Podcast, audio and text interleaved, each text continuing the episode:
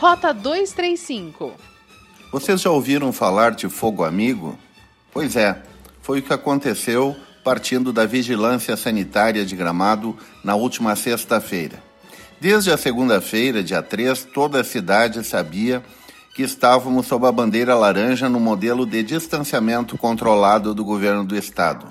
Os lojistas comemoraram a decisão, os parques mobilizaram suas equipes, o mesmo acontecendo com hotéis. Só não contavam com uma ação da vigilância sanitária feita no maior silêncio. Na quinta-feira, o órgão retirou o protocolo de abertura de parques e de ocupação de hotéis da Secretaria Estadual da Saúde. Com isso, na prática, os parques não poderiam abrir no fim de semana de Dia dos Pais e os hotéis poderiam ocupar apenas 50% em vez dos 70%. A decisão da vigilância sanitária não era de conhecimento do prefeito Fedoca Bertolucci, que viabilizou um novo protocolo junto à Secretaria Estadual no final da tarde de sexta-feira, o que permitiu a abertura de parques temáticos em Gramado. A bandeira laranja permanecerá na região da Serra por pelo menos mais uma semana. O resultado foi divulgado na última sexta-feira e é válido até o dia 14, quando haverá nova avaliação.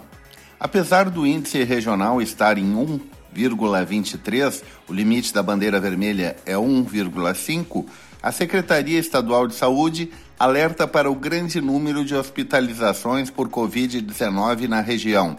Foram 123 nos últimos sete dias, considerando o local de moradia do paciente. O Centro de Operações de Emergência de Canela registrou sexta-feira o 11º óbito de residente do município devido a complicações ocasionadas pela COVID-19. Trata-se de um homem de 74 anos que possuía comorbidades relacionadas à hipertensão e estava internado na UTI do Hospital Geral de Caxias.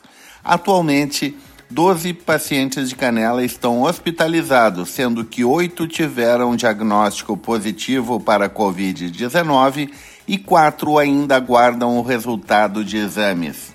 Rota 235 é o podcast da Rádio Hortências.